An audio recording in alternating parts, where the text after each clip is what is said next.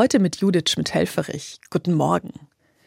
Der ganze vordere Orient ist von babylonischen Assyrern besetzt. Der ganze vordere Orient? Nein. Ein von unbeugsamen Israeliten bevölkertes Dorf hört nicht auf, dem Eindringling Widerstand zu leisten. Wie in Asterix und Obelix erzählt das biblische Buch Judith davon, dass von einem Dorf die Zukunft eines ganzen Volkes abhängt. Nur sind es in der Bibel nicht die Römer, die die Herrschaft übernehmen wollen, sondern die Babylonier mit ihrem brutalen Feldherrn Holofernes.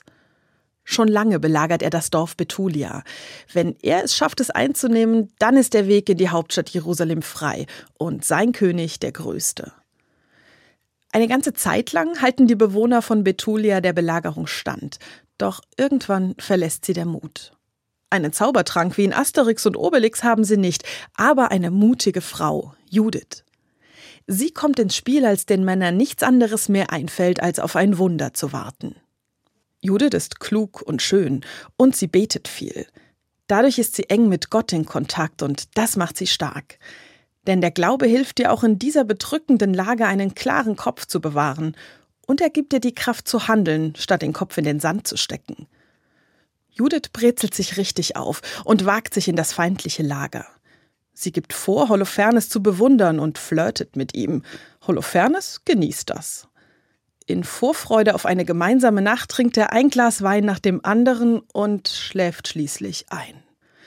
Diese Gelegenheit nutzt Judith und jetzt kommt's ganz dicke. Judith schlägt mit dem Schwert Holofernes den Kopf ab und verlässt das Lager.